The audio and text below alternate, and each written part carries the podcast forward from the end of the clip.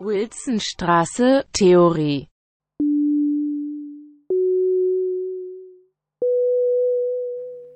Hello. This lecture is dedicated to Roland Barthes. Roland Barthes was a French literary theorist, writer, critic, semiotician, and philosopher. A very prolific writer with a broad range of interests. So there is a huge variety of his works, and we will be only capable to share here a few details from his work. He had quite a special career, not a classical academic one, like uh, when he was 35, he still did not have a so-called uh, real job. And it was only the appearance of his uh, book, uh, Mythologies, which was actually a collection of articles published in a newspaper in 57, uh, which secured his reputation. And at that time, he was already 41 years old. And finally, in 1960, he got a teaching post at the École pratique des hautes études. And by this time, he was really a well acclaimed and famous writer, uh, and especially because of his book Mythologies, which was uh, reaching more uh, broader audience, his work was slowly permeating uh, France. Even if he started with uh, structuralism and uh, structuralist approach, he was also not very much agreeing with some structuralist methods, but at the same time he was also not a follower of post-structuralist movement in the 60s, uh, which somehow undermined the structuralist dream that everything is possible to be interrelated and explained in the structure. Like, by example, Derrida uh, criticized universalism in structuralist thought and the reliance of the structuralist thought on a kind of universal transcendental meaning of the signifier. Uh, Barthes actually attacked structuralism from various perspectives, and one of the most important uh, perspective was also uh, his fixation on the notion of the author or on the critique of the author and his exploration of writing. And uh, through his interest for uh, writing, he came actually to his thought that actually we cannot search for an ultimate meaning of the text and uh, no ultimate reading of the text because the text is actually generated in the reading itself. So Barthes was all the time very critical towards the knowable and consumable text. And he also said that this idea that the text can be knowable, that it can be consumed, uh, that the meaning can be transferred and so on, it is also part of the bourgeois ideology of the text. And uh, one of the basic shifts uh, for him was the recognition that the meaning of the text actually does not come from the author. And if this is true, then there has to be other means to research the text and not a kind of a classical literary way of going to the author when we would like to say something about the text. And that kind of statement he also expressed very clearly in his uh, famous uh, short text from the year 1968, The Death of the Author. Uh, his approach uh, to the text was uh, very influential for several French uh, theoreticians, especially French post-structuralist thought and feminist thought, like by example Julia Kristeva and Hélène uh, which also connected those topics of the text back to psychoanalysis with their notion of intertextuality and similar uh, topics. Also, um, uh, for Barthes, it is very important that um, uh, he is, uh, his interest in the text is not only uh, in the contemporary experimentation, but also he is dealing with historical texts like by example uh, in his work S slash Z 1970. Uh, this text is a massive analysis of the Balzac short story Sarrasine And uh, in the other text, he's also working with Ignazio Loyola. So he's very much working also with historical character and figures when developing his interest for science and uh, uh, critique of the universalistic system of sign. In this period, he also wrote um, uh, The Pleasure of the Text in 1975, where he again focused especially on the way or his understanding of text and uh, on the role of hedonism and the role of pleasure in reading. And again, he wanted really to go away from understanding language as uh, something which would be connected to a specific doxa, to a specific way of knowing, to a specific universal system. And um, in the same period, he also wrote uh, two uh, important books which are dealing also with the notion of text and writing, uh, like Lover's Discourse uh, from the uh, 77, uh, and the other book is Camera Lucida, his book on photography, which was published also in the year 1977 his work, A Lover's Discourse from 1977. Uh, in this work, he um, was studying the fictionalized reflection of a lover seeking to identify and be identified by the anonymous amorous other. And um, this unrequited lover's search for signs by which to show and receive love makes evident also the illusory myths involved in such a pursuit. So the lover's attempts to assert himself into a false, ideal reality is involved in a delusion that exposes the contradictory logic inherent in such a search. But at the same time, Barthes also shows how the novelistic character is a sympathetic one and is thus open not just to criticism, but also to understanding of the reader. So the end result is one that challenges the reader's views of social constructs of love without trying to assert any definite theory of meaning. And this is also very specific for Barthes that he was not actually critically discovering the myths which are in the ways how uh, narratives are constructed and so on, but he also shows that these orders or these little orders in the narratives are also the ways how actually uh, literature can also challenge the reader's views of social constructive of love and how also there is no definite theory of meaning in these works. The other very important book is Camera Lucida, which is the book on photography, and it was also published in 1977. And this book was very tightly related to the death of uh, Barthes's mother, uh, Henrietta Barthes. Uh, from uh, this death, he could not uh, recover anymore. And in this book, he was actually reflecting on the relationship between the obvious symbolic meaning of the photography, which he called the studium, and that which is purely personal and dependent on the individual, that which pierces the viewer, which he called the punctum. So there is this kind of a personal moment of photography which really pierces, touches the viewer, which is the punctum, like the photography of Barthes's mother. But on the other side, there is also a symbolic meaning of the photography, which is like the photography of the past, of the specific time, and so on, and so on. And Barthes was in this book actually troubled by the fact that such distinctions uh, collapse when uh, personal significance is communicated to others and can have its symbolic logic uh, rationalized. And um, uh, Barthes actually was then searching for the solution of how to actually think about this distinction further and he found the solution to this fine line of personal meaning in the form of his mother picture.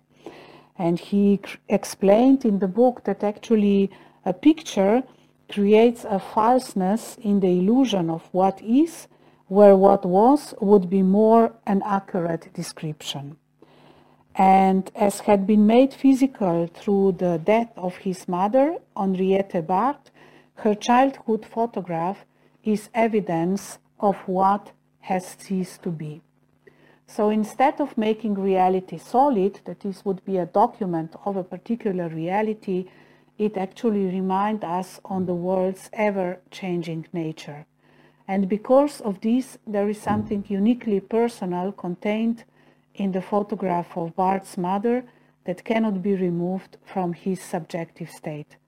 And this is the recurrent feeling of loss experienced whenever he looks at it. And as one of his final works before his death, Camera Lucida was both an ongoing reflection on the complicated relations between subjectivity, meaning, and cultural society, as well as touching dedication to his mother and description of the depth of his grief.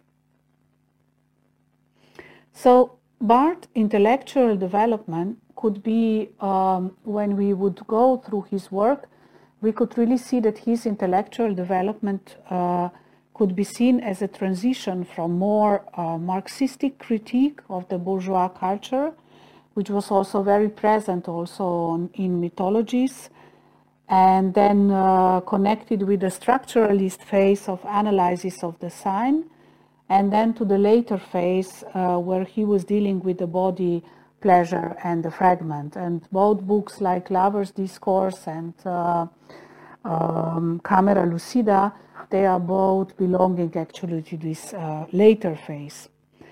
And uh, Barthes has also a very complex relationship to Marxism and structuralism because on one side he was a fighter against any universalism, against any doxa, any ideology, and a writer open to the text, to the multiple interpretations of the text. But at the same time, he is not uh, somebody who would propagate the language plays or a continuous openness of a dialogue so uh, his transition is not uh, to be understood that he would go from this totality to fragment. Uh, he's also very clear that capitalist development is in accordance with the move to the detotalization. And that's why Barthes is always approaching his text with the challenging of the doxa, of the truth of the text.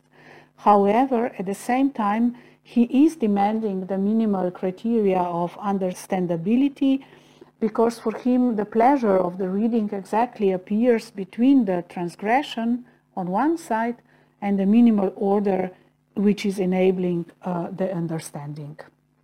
And this uh, uh, position of him we can also find in his short text, The Pleasure of the Text, which he wrote in 1973, in which he is and it's one of the most important texts where he really worked with the notion of the text as such. So what is the text? This text also was very influential text, for example, on Julia Kristeva and her notion of intertextuality. In the year 1973, he wrote the text, The Pleasure of the Text, uh, in which he is describing uh, the place of the literature as happy Babylon. And this metaphor of a happy Babylon is consistent in his writing all the time.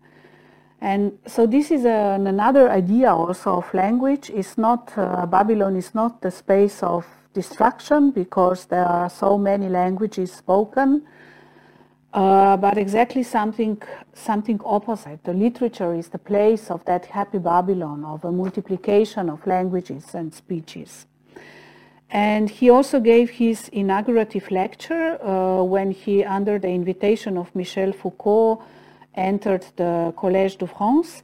And in this inaugurative lecture, he again spoke uh, about the literature in which we can hear the language outside of power and um, a, a kind of shining of the continuous revolution of speech and he also believes that literature is possible to go outside of the war of the species, which is always hegemonical. So literature is really approached as a kind of heterotopian uh, non-place um, uh, by Barthes.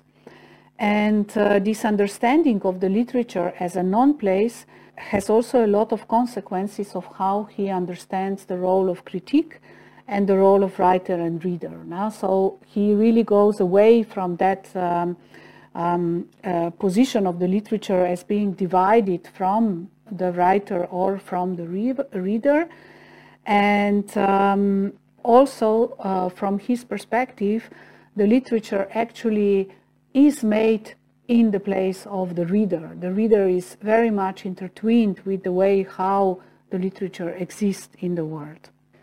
His idea of the literature also answers uh, on the important question of the French philosophy and literary theory at that time. And one of the most, um, let's say, crucial questions with which uh, also the philosophers and theoreticians like Bataille or Deleuze in the 50s, 60s, and then beginning of the 70s were uh, dealing with was uh, how to think the exteriority, like where is actually the space of transgression or the exit uh, from the language, and where this can happen, and how we can actually disclose or uh, uh make, uh, make possible that the language is not structured hegemonically. And um, uh, by example, um, Deleuze was then developing the whole notion of schizophrenic approach and he was uh, taking Artaud as an example for that, uh, how he can challenge, challenge the hegemonic of the language. Blanchot was uh, discussing loneliness, then is also Bataille and his notion of transgression. But Barthes uh, had a more uh, different, he had a more um, a pragmatic uh, approach. And in this way, he is really different from uh, the theories of transgression in the uh, French uh, thought. because um, all these writers, like Bataille, Deleuze, Blanchot, they were um, actually form formulating their philosophical concepts on this very limit of the outside, and they were all obsessed with thinking about the radical gesture of rupture. So, what it is producing, this radical gesture of rupture, and there the philosophical thought was then also uh, developed and related to literature and uh, uh, the, the notion of text. But Barthes uh, is much more pragmatic. Uh, is more interesting in the ways how, as he also wrote in the pleasure of the text, how do we cheat with language, uh, how the language is actually connected to fraud, and um, and with this kind of cheating and fraud, the circulation around this emptiness, uh, which is literature, is enabled. Now, one of the ways how to conceptualize uh, this problem uh, in Barthes is to develop the concept of pleasure. And uh, this reading of the text is uh, very special because pleasure also means that the text is returned to the body.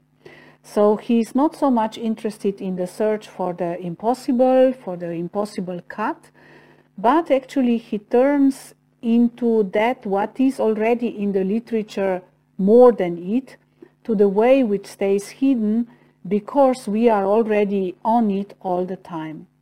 So uh, he is much more interested to the study to study the power of pleasure, plaisir, and not so much the transgressive power of bliss, jouissance. Uh, he's not so much focusing on the other term of the French psychoanalytic thought, uh, uh, which uh, was very much in the core of uh, other writers like Deleuze or Blanchot and Bataille. And in this sense, Barthes is much closer to the late Foucault and not to the late Lacan. Uh, and it's much closer to the ways how Foucault is researching the antique practices of plaisir and developing the term of the ethical self Pleasure is, of course, an interesting concept because it was much criticized uh, due to its connection to the commodification and uh, capitalist production. And that's why also jouissance was seen as a force of transgression in a different mode. But Barthes uh, uh actually was quite aware that uh, contemporary capitalism also works through these transgressive forces And that's why maybe it is interesting to go back to his notion of plaisir, pleasure. Because here we have totally other approach um, and um, his uh, search for the pleasure in the text is not uh, yearning for the absoluteness of interruption, but there is a kind of an order in the text, or the text needs its own shadow, and that shadow means a bit of ideology, representation, a bit of subject. This is always part of the text. We cannot just jump out of that uh, notions or cut with them. So these are these phantoms or uh, urgent clouds of the text. So the textual pleasure is actually a subtle subversion which is working on the border between culture and its deconstruction. Um, and even if the pleasure of the text is on the first sight, or it seems on the first sight as a bourgeois ideal, it can also be a suspense of exactly that ideology from which it springs. So, um, very close to this understanding of uh, how Barthes was uh, understanding the, the plaisir in the text uh, is also uh, the way how Brecht uh, works in theater. And there is no coincidence that Barthes was really an admirer and writer about Brecht, especially in his early years. And uh, he's also talking about the notion of the lucide plaisir, with Brecht and not about anachronistic plaisir. So he's also trying to detect what would the specific politics of hedonism actually bring. And uh, this approach uh, we can also see then in the death of the author, uh, with which we will deal in the next uh, uh, second part of the lecture on Barthes. Thank you.